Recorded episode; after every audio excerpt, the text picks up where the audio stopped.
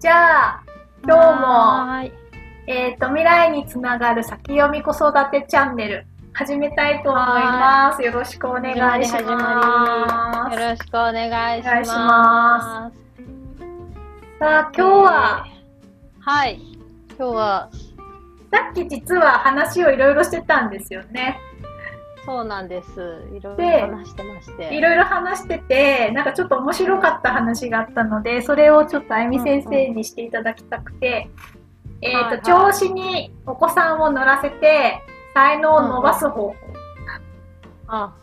これそう調子に乗らせる。そう、調子に乗らせるだけ聞くとなんかあんまりいいイメージないよね。あ、そうですか？なんか、あの、調子に乗るなって結構親がペシッとやるようなイメージで使う単語じゃない？調子に乗るって。ああ、私結構好きですけどね。あ、なんか調子に乗ってると思って、ちょっとおだてて、こう、一気にさせて、そのままやらせるみたいなの大好きで、あんまり悪いイメージはないんですけど。ああ、そうですね。でも多分自分の子供がうん。調子に乗ってるって思うと、うん。親って調子に乗るんじゃないってちょっと言いたくなるんですよね。う人のお子さんだと思わないけど自分の子供だとなんかこうちょっと恥ずかしいとか、うんうんまあは半分ぐらい謙遜なんでしょうけどうんこうそういう日本人独特の感覚かもしれないですけど調子に乗るなって多分注意する方の方が多い気がするんですよね。うーんうんそうなんでですもね。小さい時、うん、本当に小さい時は調子に乗らないと育たないんですよ。うんうんうんうん。調子に乗るってこう自分はできるって信じる力みたいなものなのでうん。なんかこう、うん、楽しい楽しい。あこんなこともできちゃった。これもできるぜっていうその感じを私は調子に乗るって言ってるんですけれどうんうん。それそれでどんどんいろんなことにチャレンジしていってできることがどんどん増えていくっていうことにつながっていくんで、うんうんあの調子に乗らないとチャレンジしなくなっちゃう。うん。つまんなくなっちゃうし、うんうん。うんなんかこうできるっていう自分のなんか確信みたいなのがないと新しいことにこうすんなり取り組めない子っていますもんね。うん。なんかちょっと難しそうって。うん、でもなんか特にこうそれが強い子とかはなんかこうこちらからか見てるとそんなに大きなことを求めてないんですけどで今のうん。彼らの状態だと絶対にできるっていう確信のもとややろうよって言うけれどなんかやったことがなないものとか見たことがないものとか自信がないものに関してんじゃあやるってならなくていややらない。うん。みたいな感じになっちゃう子もたまにいて。うん。だからそういう子こそなんかちょっと調子に乗らせることができると意外とこうすんなりできちゃったりとかうん、そするので、調子に乗らせる、そういう子こそ、調子に乗らせてあげたいですよね。そうですよね。でさっきこううんお話をあゆみ先生としててなんか私の場合はピアノのレッスンの前にママとうん。なんかこうん。う仕込んどく作戦会議をして、うんそうそうそう。うん、すごいいい案だと思いましたよ、それ。ねえ、うん。それはやっぱりピアノの先生ならではだなと思いますよね。うん、だからなんかそれを家庭でしようと思ったら例えばパパとママで仕込んどくとか。うんうんなんかうまい具合に使うとなんかこう、あそれ僕知ってるうんうんうんっていう風になってすんなりできちゃったりとか、うん、それをね大体大人の目線で見ると予習っていう感覚持っちゃうんですよね。うん。だから、次これレッスンでやるから予習しときましょう。みたいな感じでやっちゃうともう途端に楽しくなくなっちゃうからうんうんうん。結局初めて出会った瞬間楽しくないものってもうんう楽しくないんだよね。うんだから楽いしい、できる、知ってる、やりたいみたいな流れにするためにはその最初の出会わせ方すごく大事だから、そこがあの楽しくなるような出会わせ方をしてほしいなって。うんうん。うん、それがだからお母さんがうまく促せればすごくいいけど失敗しちゃうと本当に 逆効果になっちゃうからね。うん。予習するのよみたいな感じでやっちゃうとね。うん、とあとなんか知りすぎてしまうのも結構弊害だなと思っていて例えばなんか塾とかでなんか早め早めにこう学んでしまうと学校で習った時にもう俺それ知ってるしみたいな感じでなんかこううん。授業にこう前のめりで聞けなくってでこうちょっとあぐらをかいてるうちになんか知らないところまで行っちゃってあわかんないうんになっちゃうとか、うんあとなんかあんまりにも知りすぎてるから、なんかこう授業に参加するなんか楽しさっていうのがちょっと失われちゃったりとか、だからそこら辺のさじ加減がすごい難しいなって。うんうん、見ててそれなんかよくねそうそう学校の先生からのお話でよくありますよね。塾がこう先行して教えすぎちゃって学校でうんうん。それがつまんないとか、俺できるよっていうのがこの調子に乗るのラインではなくってちょっとこう,、うーん、お友達に対して威張ったりとかちょっと優越感違ったこう意味の優越感になっちゃってるっていうのが良くないみたいなねお話はうんなんか時々聞くんですけどうんなんかその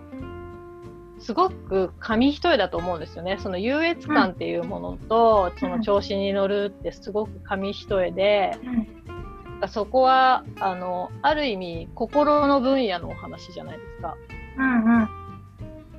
なのでなんかそういうお友達とか学校とかっていう社会とか社会の部分でどういうふうにこう持たせたいかっていうのはまた別の課題になってくるのでうん。そこちょっとお母さんたちもこう考えてほしいんだけど調子に乗っていろいろできることがすごくいいっていう感覚とうんでも天狗になるんじゃないですかとか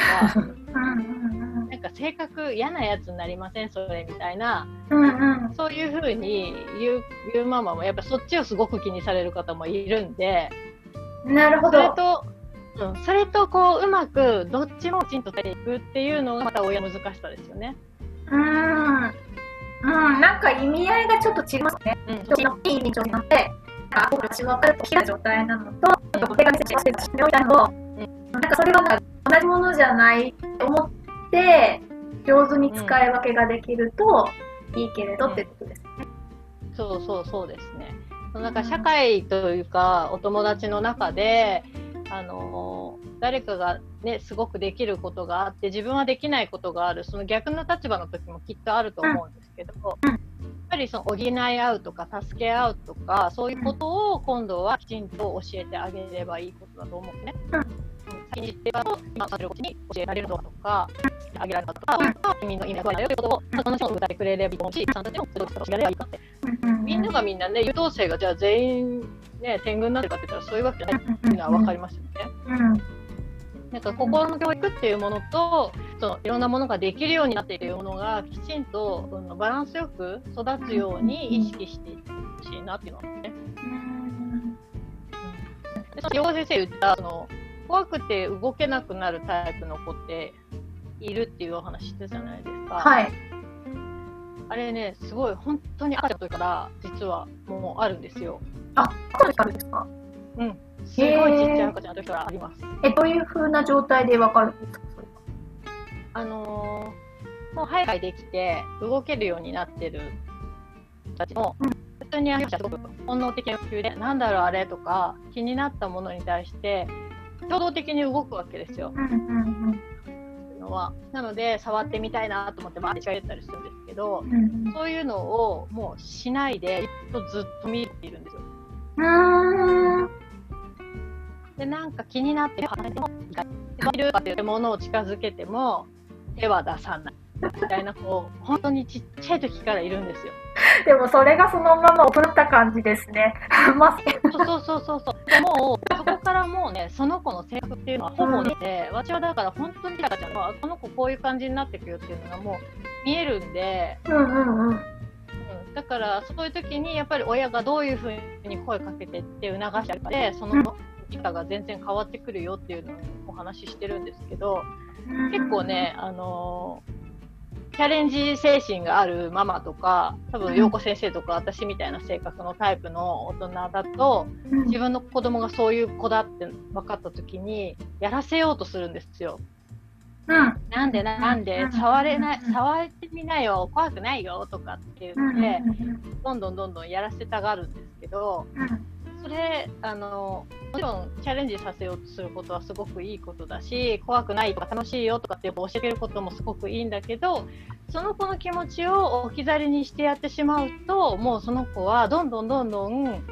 やらなくなります。うんかります。もうそれ私何回も家で何回も反省してやらないってやらないんですよね。だからもう私がでママもやればいい絶対できるからと思うからやろうよとか言うじゃないですか。うんでも言ってもないんでとして。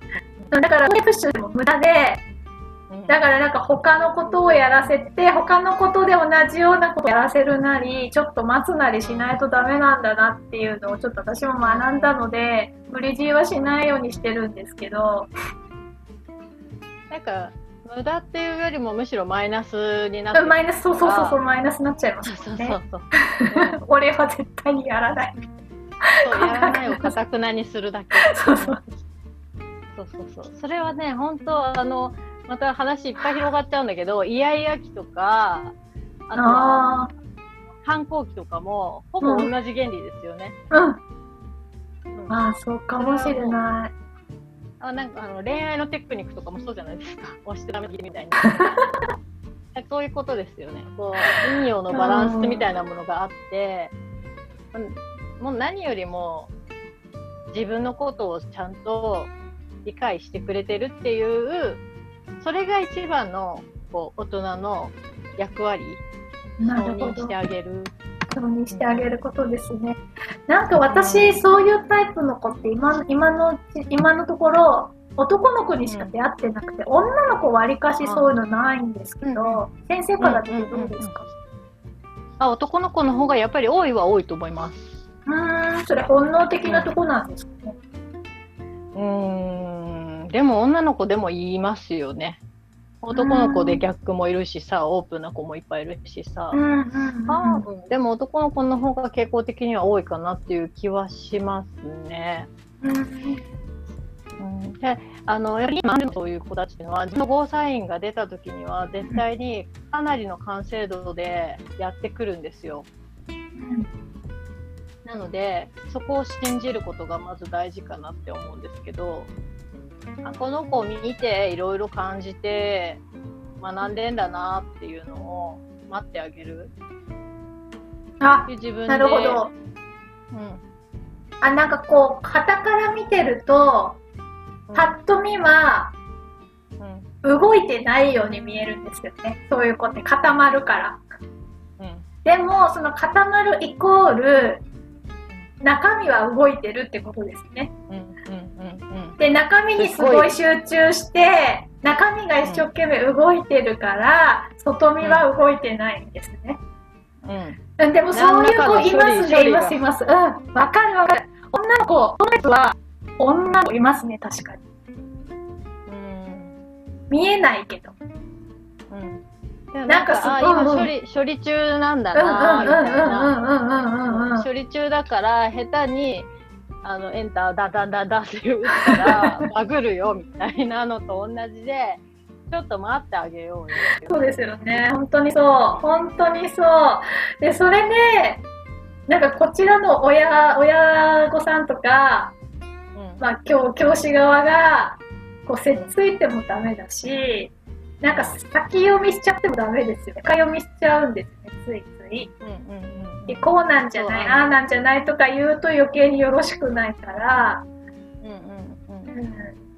あのまだね自分の気持ちをちゃんと内省できてなくって言葉にすることがうまくできないような年頃の子供にはどういうで何個か提示してあげてどれが一番近いとかっていう聞き方をしてあげるのはいいと思うんですけど、あのそれで人って結構追い詰められたりなんかこうぴったりじゃないけどそれかもなぐらいな感じで、うん。なんかこうあやふやにこう自分のリズムで考えられないって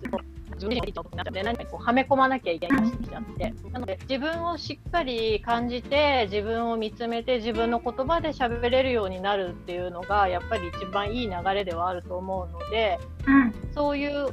ことが自然にできるような子になってもらうっていうためにも僕待つ時間は作けてほしいかなって思うんですよね。うん、うん、そうですよね。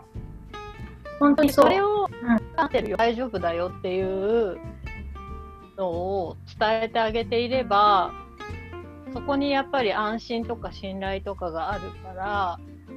自分のリズムでしっかりとその確実なペースで伸びるものが伸びていくと思うんですよね。うんうん、それがこう周りのリズムに合わせなきゃいけないとかなんか今今答え出さなきゃいけないみたいなやっぱり追い込んでしまうとどうしても今は無理ですっていう答えしか出なくなっちゃうと思うんで。うん。うん、なんか学校にいるとどうしても周りのペースに合わないじゃないですか、そういう子たちって。うんうん、ゆっくりだから。だから結局こう、考えてる途中で物事がもう次の段階に行っちゃったりとか、まだ考えてどっちかわかんないのに答え出さないといけないことだらけ多分。うん。そうですね。集団になると絶対そう、うん、そうですよね。そうなりますよね。うん、だから、うん、なんかあゆみ先生のお話を伺って、まあ、自分の場合だと、うん、そのレッスン時間やっぱり何分で決まってるとその間にこれもやりたいあれもやりたいもあるけれど、うんうん、答えを出すだけじっくり考える時間をあげるっていうのすごい大事なんだなと思ったので、うん。うん、まあなんかせかさないようには気をつけてはいたんですけど、なんかより一層感じましたね。ゆっくり考える。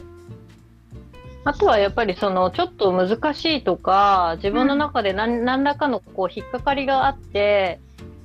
そこに対してこうハードルの高さを感じてるものもあるのかもしれないから、そのやっぱりハードルがあちょっとこれ高いのかもって思った段階でそこをさらに3段階に分割してあげるとかっていうことをあの見極めてね、あげると意外と、あそれだったらできるわっていうところで動き出せたりすると思うので。その人の方もやっぱりそのであって思いますよね。片付けなさいって言って片付けられないでしょっていう話、最近も。結構ホームレスも知らないし、ね、じゃあいいからだけ言うと、そのステップ作っていってあげるっていうのが、いろんな人がくよっていう、大人がしっかり理解することが大事だなって思いますね。片付けるにしても、その子はこれで片付いてるって思ってても、大人の目から見たら、いや、それ片付いてる。それがあったりして、それがあまりに多いと子供も混乱しますよね。うんいや、片付けたし、みたいな、風になっちゃって。うん。そう、なんか片付けってすごい大きい言葉の表現なんで、いろんなことをするじゃないですか、片付けの中でも。見捨てるとか、物をしまうとか、いろいろあるのに、いろいろあるのに、なんかもう片付けなさいって、一つの指示出すから、やることはいっぱいあるんで、その指示をやっぱ隠してって、細かく細かく伝えてあげれば、一個のプロセスが理解できてって、あ、それ、これを一連でやることが片付けなんだねというか分かって、初めて片付けやろうって言った言葉で、その一連がやれるようになっていくわけで、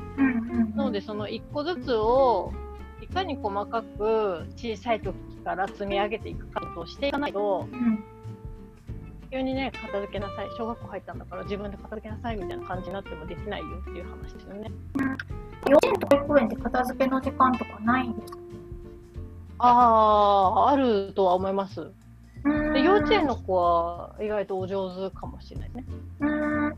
なんか小学校もお掃除の時間じゃないですか。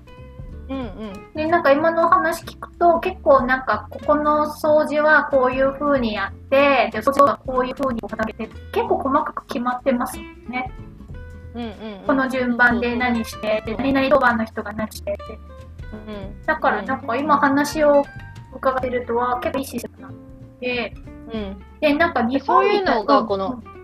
途中でないじゃないですか。まあ、小あと幼稚園とか、うんえっと、まあ、とその授業があって、ここだよっていう決まっているけれども、うちにその環境をあげるのと、そういう、こうやる親御さんじゃないと、そういうあげるのって、うんね、ちょっとそれがつないであげるところをしっかりなんかたいですよね。ゼロ歳じゃなくても、完全にじゃないですか。預かってるようなもので。結構自分のことがものをしないというと、こう、タイムがやるので、後ろに入っていくので、ここが一番、あの、社会科学がどうやってしないか。自分で情報やりにとかじゃないと、なかなかね、うん、そうですよね。もう本当にこう受け身だけだとどんどん取り残されていって、でもその代わり自分から自発的に情報を取りに行けばいくらでもあるから、うんうん。それは本当すごいありがたいですよね、今ね。うん、だから、もう、ってなるとやっぱりもうさっきのあの先生とこ取り残のととと前の話の軸に戻ったんですよね。うんうんうんうん。取り残されるママっていうの話ね。そうそうそうそう。うんうん自分の軸をしっかり持って親としての軸をしっかり作って子育てをしていこうっていうことですよねそうで。すそうです。うん、でできればあのご夫婦のスタートの段階でしっかりと話し合いができるのが一番いいなって私は思うんですけどね。うんうんかお母さんだけの仕事じゃないんで、うんうん本当うんそう思います。やっぱりそこをどうしても男女の差が出てしまうのがその妊娠出産の期間の違いがあるので、そこでやっぱりすごく女性はもうひ必然的に成長するのでうん。男性はやっぱりそこを埋めるだけ違う学び方をしなきゃいけないというか、うんうん実感が伴わないうちにお父さんですからね。うん。お父さんってね、はい、生まれました、抱っこしました、今、お父さんになれますかってなれないのね。うん。うんちょっとこあのメインにしていこうと思ってるんで、あパパも育てるパパくもうパパとママとこう一緒にやっぱり同じ視点でスタートできるように、うんうんこう揃えるためのことを伝えていきたいですね。うん。一人でも全然いいよ一人に子育てだったら全然大丈夫だよ。私はもうそれも推進してるので、それはもう全然本当にあのそれぞれの皆さんのご判断ですけどね。まあ理想は二人でってことです。ちっちゃい時は本当ね手と目が本当に足りないんですよ。欲しいんですよ、うん。なので大人は2人いた方が絶対にいいですね、うんでなんか先生がなんかそう今日なんか本の紹介もしていただきたいななんて思っていて、えっ、と私はレッスンをしていて最近すごく興味があるのが、赤ちゃんの脳のでき方。脳と体の発達の仕方をいろいろ知りたくてで先生にこう今日せっかく画面もちょっとあるので見せていただけると嬉しいです。どれどれからいきましょう？なんだろう？これこれはあのベビーパークさんという幼児教室の本ですね。子供3歳までの育て子供はですね。とあるしか教え込まない。おうん、なんかついつい押し込んでますよね。そうこの教え込むってすごく日常的にまあややるけどうん。やるようになってほしいという、まあ、親のその思いがそこにどうしても強く出ちゃうとは思うんですけどうん。教えることによってさっき言ってたその反発心みたいなものもしっかり育っちゃうのでやらせようやらせようとすることによって余計にやらないをかたくなにすることもあるので、うん、教えるっていう、まあ、いわゆる今までの学校教育のように一方的に教えるっていうものではなくてやっぱり自発性なものなんでなんだろうってそういうもう本当に欲求は人間はあるので、うん基本的な学習意欲を逆に育てましょうっていうことですね。うん。なんかちょっとまた話戻っちゃうんですけど、そのさっきの学んでなんだろうって、なんかこの自分の軸を見出そうとすると、なんかこの間私が自分でやったワークが、結局何か、これがこうなりたいってなった時に、え、そうなりたいのはなんで？で、いや、それはこうだから。え、それはなんで？って、ずーっとそのなんでだろう、なんでだろうって、なんか子供の、なんかちゃい子のなんでなんでっていうあの状態を自分にずっと問いかけるっていうのがあったんですけど、うん結局その練習と思えば、子供たちにもそのなんでっていう疑問符っていうのはいつも持たせておくべきで、うん。で、親も何かこうするときになんでだろうなんでだろうっていうことの癖づけをしていくことで自分軸が育つっていうことですね。うんうん自分もなんでだろうってきっと考える時期も来ると思うし、うんその基本的に世の中の学習すべてはなんでだろうっていうことから、うん始まるしそれが、あのそのなんでだろうを消してしまうのが教え込もうとするようなうんスタイルだったと思うので、うん。うん教え込もうとするんじゃなくてなんでだろうと思わせるようにうん。環境づくりとか導く声のかけ方とかが重要だっていうそこが教育だよっていうのをそういう視点を持ってもらえたらなと思いますね。うん。うん、なんかあともう一つこのあのね、あの テレビに出てらっしゃるから結構皆さんお顔知ってる方だと思うんですけどね。この方も結構幼少期のあの脳のことを言っていてなんかこういわゆる IQ とかっていうのはもうあの W っていうかあっちに書いたことをお話ししてる先生なのでこれもちょっと今の時代的になるほどなって思うことが多い本ですね。IQ と HQ の違いなんだなんだ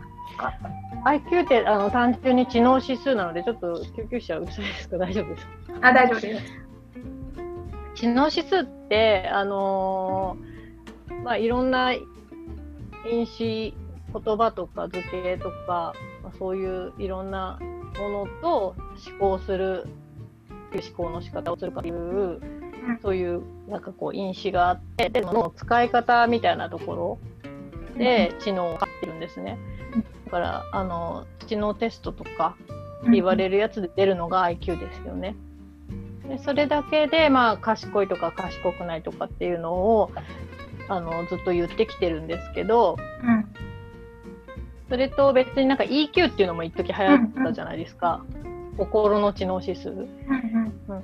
でそういうのをもっと相対的にひっくるめたのが HQ みたいなことを言ってますね。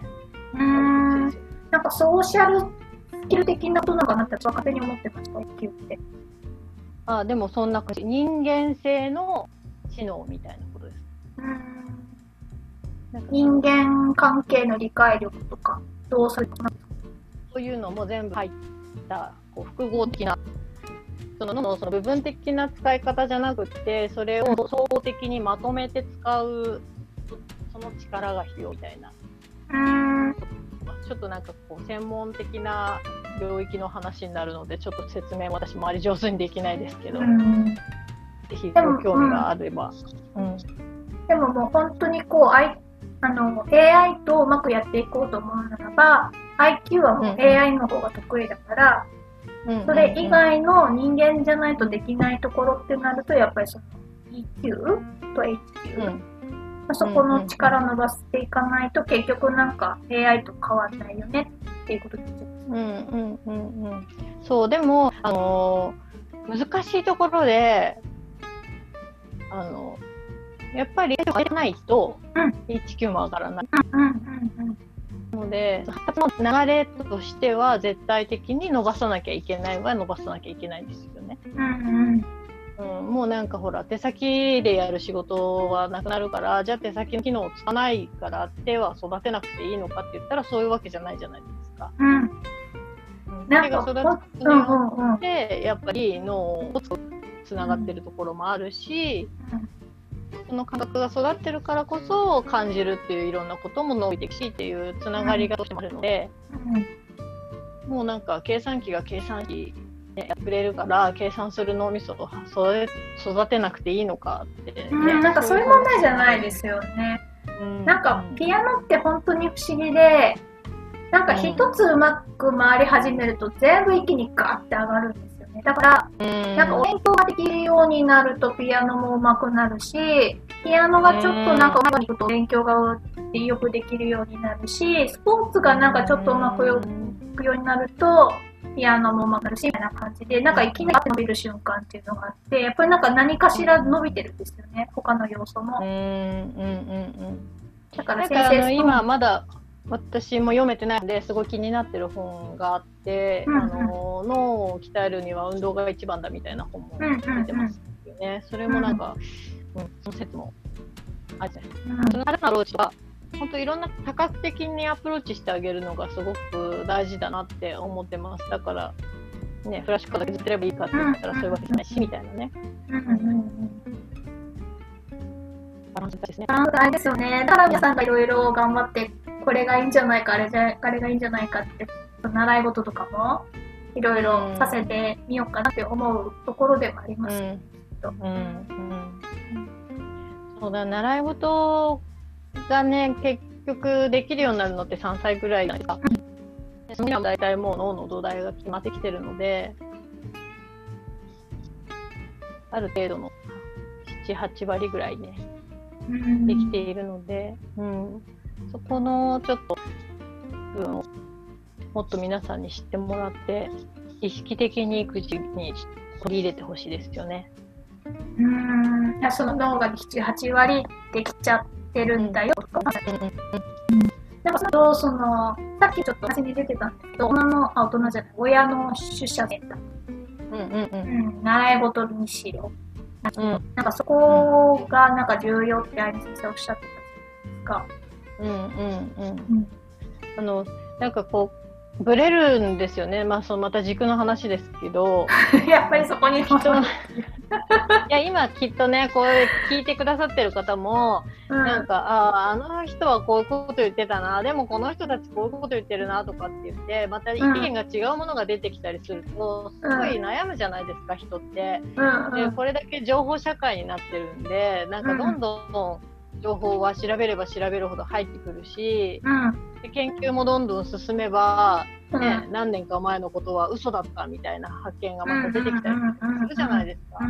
だから何を信じていればいいのかっていうのがすごく難しい時代だなって思うんですよ。うん。だけど。私は今これですって決めること、うん、なんかそこがすごい大事だし新しい情報を常にこうゲットしようとする行動もすごい大事だしそこでまたあこれはいいかもって思ったらそっちにもっと行ったっていいわけですよね。それがこうなんかこう今まで信じてたものとちょっとずれたとしてもでうん、その身軽さみたいなものが必要な時代になってきてるかなとは思うんですよね。うんなんかそれって食べ物で言うと、あすいません、うん。食べ物で言うと、なんか自分の体とか自分のその食欲、味覚に今のでは日本が美味しくないじゃないっていうのが、それだけ満足したらやれ。って、自分が今欲しいものっていうのを、なんかちゃんと分かってる状態なのか、そうじゃなくて、満腹なのにこう、あれもこれもって食べるのか、変色してこればっかり食べ続けるのかっていう、その感覚とちょっと似てるなと思ったんですよね。うーん。そのこの育児に関する情報にしても、自分が、あ、これいいかもって思ったってことは、自分やその我が子が今必要な情報の可能性も高くて、で、ちょっと味見してみたら、まあ、まるっとリンゴ丸ごと1個は必要じゃなくて、もう本当に一かじりだけで済む話かもしれないし、まあ、それはそれでよくてうん、じゃあ今度はうんきゅうりの情報できゅうり食べて、きゅうりは全部必要だから全部むしゃむしゃ食べちゃってみたいなことを、なんかこう自分のそのうん。欲求、子育てなのでちょっと欲求とまたちょっと違うけれど、自分と自分の子供に必要なものっていうのをちゃんと自分が理解してれば、なんかあれやこれやってこう、その自分、その必要っていうことの気持ちにこう乗っ取って持ってくるっていうのは OK なのかなって今ちょっと思ったりしたんですけど、うんなんか説明できないけれど。いや、なんかこう、新しい切り口の観点だなと思って。え、そうですか？うんうんうん。そういうなんか感じがまた横尾先生らしいなと思いました。え、伝わりました？この下手くそな説明。伝わ 伝わりましたよ。ただなんか、ってことは、私はリンゴで、陽子先生はキュウリなのかなとか、そういうイメージ。なんかこう、ちょっと一部分だけ食べ残される可能性あるな、みたいいやいやいやいやいや。でもでもそれもな。また一つありですよね。うんうん、人との付き合いもやっぱりなんかその時すっごいこうお互いに必要としてたけど、あるなんかある程度こうなねなんかこう一緒にやってしばらくちょっと離れてでまたこうひっつくこともあれば、うんそのまんまねなんか疎遠になっちゃってそれぞれが住んでる場所でまたそれぞれが調子って多いじゃないですか。ありますね、いっうんうんぱうんうん。だからあげさらじゃないんですけど。い。いやいや、なんか寂しいことをしるのか。いやいやいやいや。いやいやいやそんな、そすごいそこまで。もう今の私、そんな悲観的に全然考えないですごいわ、なんかわかります、おっしゃってること。うん。なんかそのお母さんたちの取捨選択する腕を伸ばしてほしいっていううんこと、そのためにも、あの急に苦しんじゃう人多いので、うん自分たち、もうの話の方がいいと、なんかこう、乗り越えていうのを、その人の最後にですね、こう、お母さんが教えてくれるこういうことで、お母さんと生活の態度は関係ありますか健康であるとか、幸せになってくれば、本の幸せであればいいとか、私、これとかって、すごくこう、ざっくりとした大きいテーマのことが多いね。だけど、あの、2歳とか、こう、自我がだんだん出てきて、キャラクターがなんとなく声が出てきたなってなると、あすごいできそうだからスポーツやるなとか、なんかリズム感いいんですよとかって言って、すごい踊るんですよとか、ダンスが、とかピアノとかね、いろいろ言い言い出すじゃないですか。うんうん。うんそうなってくると、どんどん多分親も欲が出てきて、で、そうしてると、習い事行ったら、同じぐらいの月齢なのにもっとすごいできる子がいるわみたいなのでまたブレていくそこのお家はこうだってああだってみたいな。ですごいあそこそう そうそう。なんかあそこの子はお受験するらしいよとかって言うとあなんか全然考えてなかったけどうちもちょっとチャレンジしてみようかないいやもう考えなくていいですよっていう感じです。よね。どんどんどんどんどんどんどんどん本当に情報はいっぱいなっていて、うんそういうまあ小さなね、の中でこう変に流されていったりとか、へこんだりすることも多分いっぱいあるし、うんでなんでも3歳ぐらいになると自分たちの意見がすごく出てくるので、あのあお子ちゃんのですね？そうそうそうそう、あの子の持ってるあれが欲しいとかって始まるわけですよ。そうすると、あの、もう一人の意見が入ってくるので、うん本当に、あの、ぶれまくりますから、ちはこれです。うちは、この、ここが軸なんですっていうのをしっかり持って、常にそれを感じることっていうのはすごく大事になりますよね、親は。うんうん。あそこのお家はなんでチョコレート食べれるのにうちは食べちゃいけないのみたいなのとか、いろいろそういうねご家族のルールっていうのがあると思うんですけど、うん。そういうものをきちんとまず子どもたちにも理解してもらって伝えていける親でなくちゃいけないしうん。なんでなんでがね育てば育つほどそういう答えられないこともいっぱい出てくるのでうん。だからこそ親の軸っていうのも一緒に育てておかないといけないですよね。うんそなんかその軸を育てるためん、本当軸がちゃんと子育てとともに自分自身のお母さんの軸とお父さんの軸がちゃんと子育てれば子育て終わって子離れした時に迷わなくて済みますね。私なんかこう50代ぐらいのあの、まあ、私より目上なのでお友達っていう言い方あまりよろしくないですけど、でも結構お友達みたいな感じで仲良くしてなしてくださってる方がいて、で結構皆さん50代ぐらいで子育て終わってしまった後に自分の軸探しを始めてるんですよね。うんうんうんで、それが結構深刻なジグ探し。うんで、今までそんなこと考えたこともなかった。で、それを見つけた時の喜びが、なんかすごい激しいらしくて。で私はこれで生きていくの、みたいな感じで、こう、旦那さんはもうちょっとさておき。私はこの道で生きていくのよ、みたいな、そういう喜びにこう、満ち溢れてるので、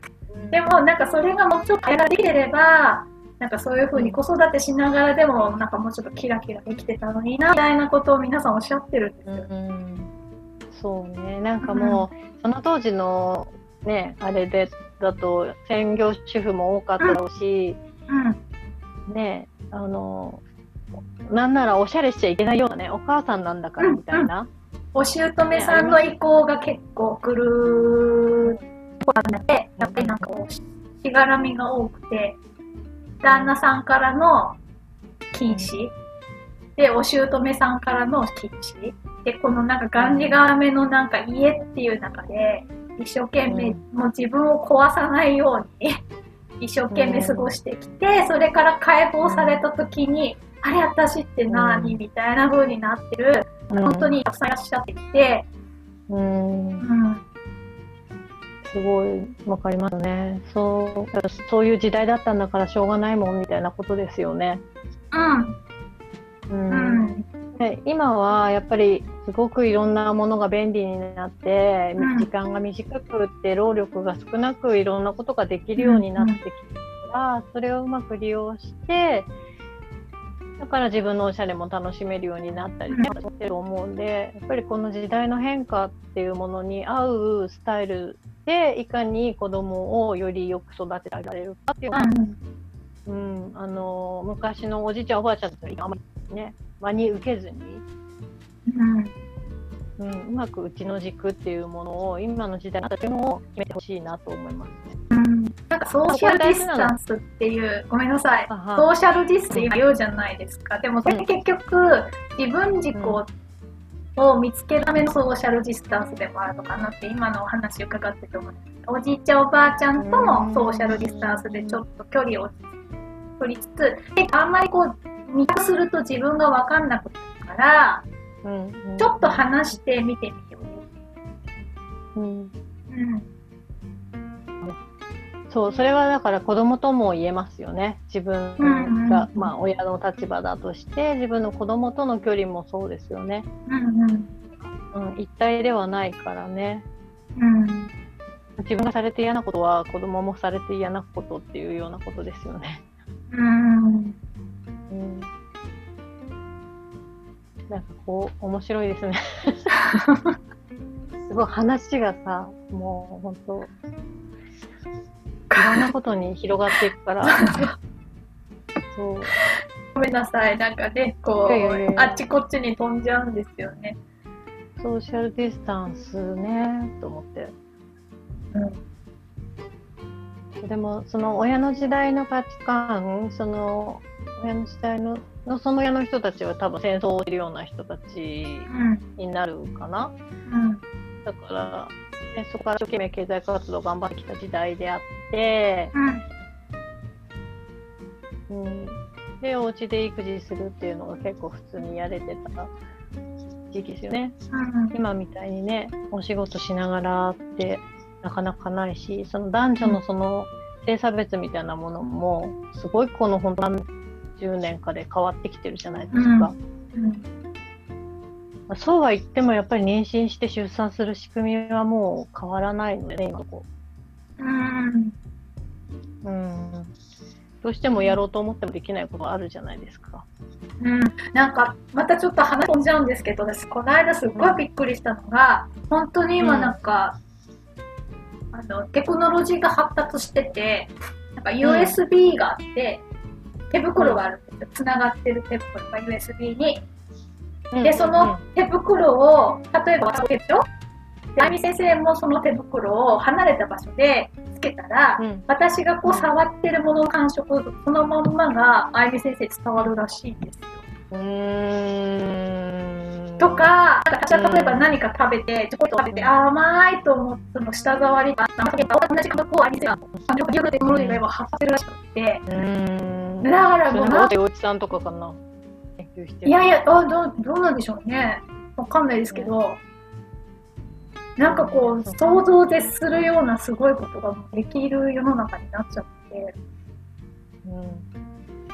ね、だからそんな時代に今から生まれてくる子たちとか、まあ、今まだ小さい子たちがどんな風にうん。活躍できるのかって考えるともう受験とか言ってる場合じゃないよって 本当。なんかリアルとリアルじゃない、でもリアルみたいな体験ももう可能になってきてるから、うん。なんかもう、リアルじゃないとダメなのっていう感覚がもうちょっと古いのかもしれないと私はそれを見ながらすごい思って、やっぱりなんかそのリアル、うん。リアルをまず根本的に育てないことにはうんその先はないわけで、そのリアルを知ってるからそのリアルをなんとか遠方にとかそういううんね、タルしてるわけでそのリアルを知るっていうのが根本的には本当に幼少期って絶対必要なので、うんうん、小さい子供を育てる、まあ、私たちみたいな仕事の人とかお母さんたちは絶対それは必須だとまだまだで、大切にしてそこは過ごしてほしいなと思ういます。ん。うん。ですよね。でももうなんか本当にこのリアルと、まあすごい、リアルリアルなんて言ったらいいんですかね。うんバーチャルか。バーチャル。なんかこれ両方とも、なんか利点と、あメリットとデメリットをそれぞれうん大人が知ってるか知ってないかってすごい大事で、うんなんかもう今なんて本当に家から出られないからリアルじゃない体験も含めて体験って見ないといけないじゃない。でもそれがあるからそれもいいけれど、やっぱりリアルってやっぱすごくいいよねっていう感覚もしたり。うんだからせずにどっちも受け入れつつ、どっちのメリット、デメリットもなんかうんうんうんちゃんと理解できるようになって。そうだからよくして抱き合う瞬間なんです本当本当ですか今も合ってないって。そうそうそうそう。なんかやっぱり生で会うと違いますねっていう瞬間をちゃんと撮影したいですね。うん。だから、だからそうです。だから、こう、会ってもないのに、これだけ深く話ができる。で、しかも会ってないってことを、今の今の瞬間まで忘れていたぐらいに、そう忘れてる。そうでしょ？そうん。だからなんかこう、絶対にリアルじゃないといけないっていうのもないし、う。うん。うん。だからといって、リアルは必要ないのか、いや、そんなことはないし、うん。なんかこう、なんて言っていいかわかんないですけど、うん。でもリアルはひあの小さい時は絶対リアルでしっかり育ててあげないと、感覚とか、その脳の機能とかっていう育たないくなっちゃうので、うん。そこだけは絶対に私は今の段階では信じています。取捨選択しています。うん